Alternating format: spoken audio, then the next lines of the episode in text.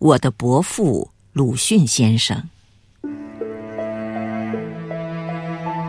伯父鲁迅先生在世的时候，我年纪还小，根本不知道鲁迅是谁，以为伯父就是伯父，跟任何人的伯父一样。伯父去世了，他的遗体躺在万国殡仪馆的礼堂里，许多人都来追悼他，向他致敬，有的甚至于失声痛哭。数不清的挽联挂满了墙壁，大大小小的花圈堆满了整间屋子。送挽联、送花圈的有工人，有学生，各色各样的人都有。那时候我有点惊异了，为什么伯父得到这么多人的爱戴？我呆呆的望着来来往往吊唁的人，想到。我就要永远见不到伯父的面了，听不到他的声音了，也得不到他的爱抚了，泪珠就一滴一滴的掉下来。就在伯父逝世那一年的正月里，有一天是星期六的下午，爸爸妈妈带我到伯父家里去。那时候，每到周末，我们姐妹三个轮流跟着爸爸妈妈到伯父家去团聚。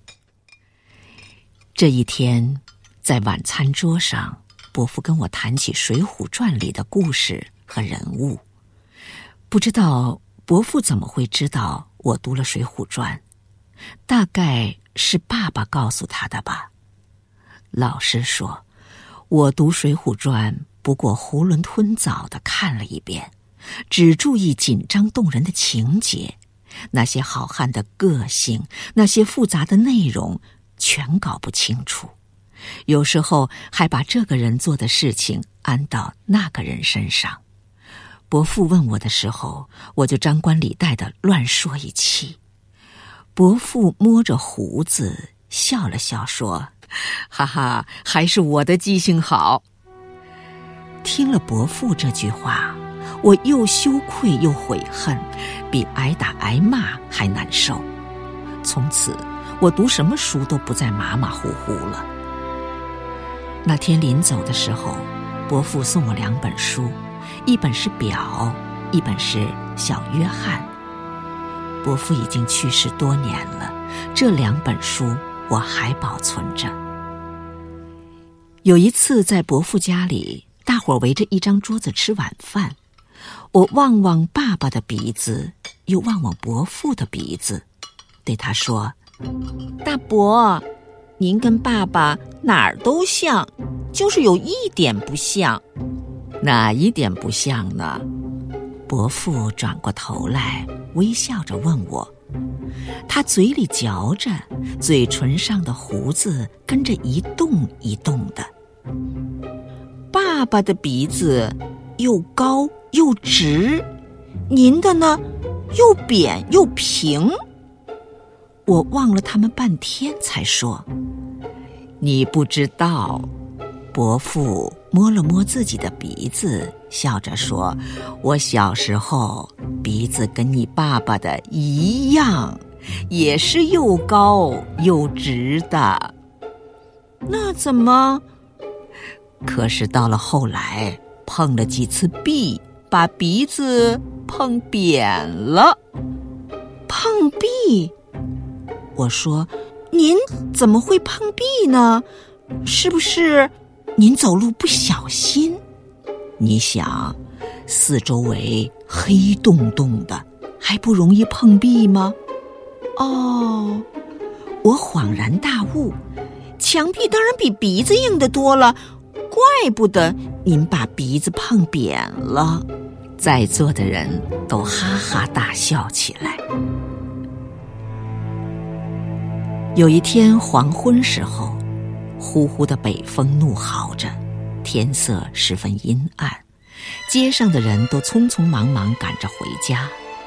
爸爸妈妈拉着我的手到伯父家去，走到离伯父家门口不远的地方。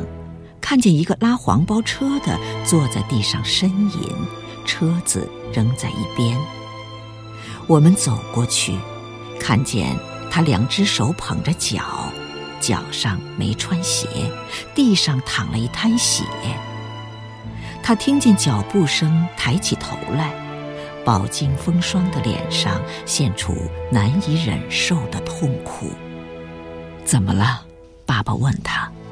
先生，他那灰白的、抽动着的嘴唇里发出低微的声音。没留心踩在碎玻璃上，玻璃片插进脚底了，疼得厉害，回不了家了。爸爸跑到伯父家里，不一会儿就跟伯父拿了药和纱布出来。他们把那个拉车的扶上车子，一个蹲着，一个半跪着。爸爸拿镊子给那个拉车的夹出碎玻璃片，伯父。拿硼酸水给他洗干净，他们又给他敷上药，扎好绷带。拉车的感激地说：“我家离这儿不远，这就可以支持着回去了。两位好心的先生，我真不知道怎么谢你们。”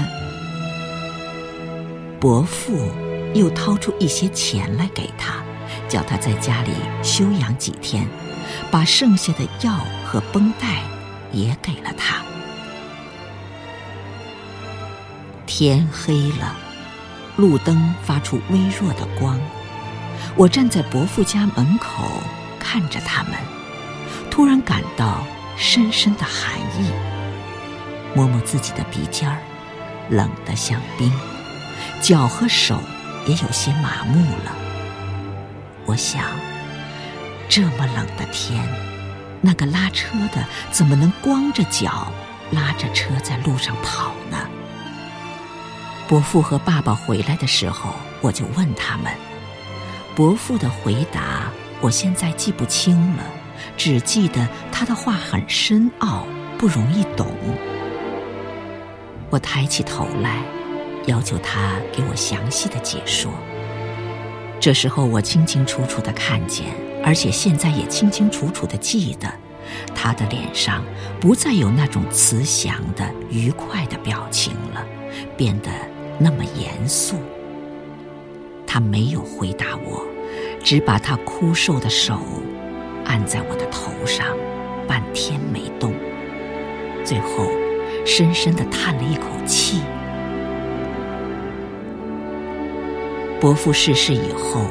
我见到他家的女佣阿三，阿三是个工人的妻子，她丈夫失了业，她愁的两只眼睛起了蒙，看东西不清楚，模模糊糊的像隔着雾。她跟我谈起伯父生前的事情，她说，周先生自己病得那么厉害，还三更半夜的写文章，有时候我听着他一阵阵接连不断的咳嗽。真替他难受。他对自己的病一点儿也不在乎，倒常常劝我多休息，不叫我干重活。的确，伯父就是这样的一个人，他为自己想的少，为别人想的